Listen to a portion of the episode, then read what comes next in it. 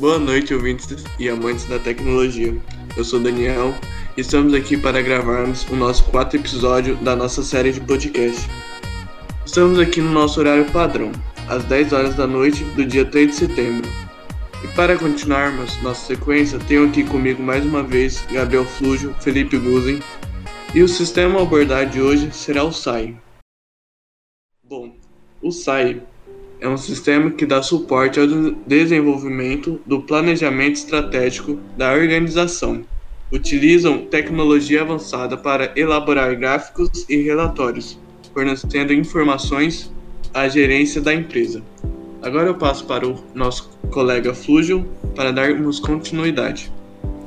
Boa noite, Daniel. Boa noite, Guzen. Boa noite, ouvintes. Então, antigamente, os administradores recebiam grandes quantidades de relatório em papel sobre saúde financeira da empresa. E muitos desses executivos não faziam uma análise específica, detalhada e correta dessas informações. Então, muitas das vezes, por falhas humanas, acabava sendo criado um prejuízo irreversível para a empresa. Com a utilização desse sistema, os profissionais conseguem executar os cruzamentos de dados conforme a necessidade e observam gráficos através de ferramentas analíticas, de filtro e de diagrama que relevam ao sucesso interno ou externo da empresa. Passo para o Guzen agora para continuar sobre a explicação. Então, boa noite Flúgio, boa noite Daniel.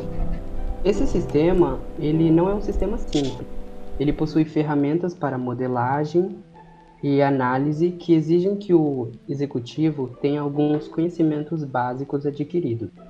É, pode ser adquirido por treinamento e também é preciso que o executivo tenha um raciocínio lógico apurado.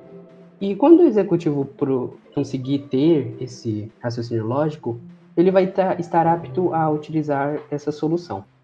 Essas características de modelar e analisar nos comprova que esse sistema é muito flexível, fazendo com que os executivos tenham a capacidade e a velocidade de monitorar todas as informações da empresa.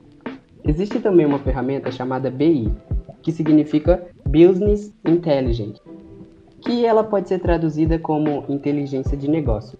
Esta definição nasceu nos anos 80 para facilitar os acessos às explorações dos dados a uma empresa. É, ela analisa os mesmos e desenvolve propostas para incrementação nas tomadas de decisão. Bom, com isso encerramos nosso quarto episódio. Amanhã teremos o nosso quinto e último. Falaremos mais de, um, de outro sistema. Então, até amanhã. Uma boa noite a todos. Obrigado aos participantes, obrigado aos ouvintes e até. Fui! Hello.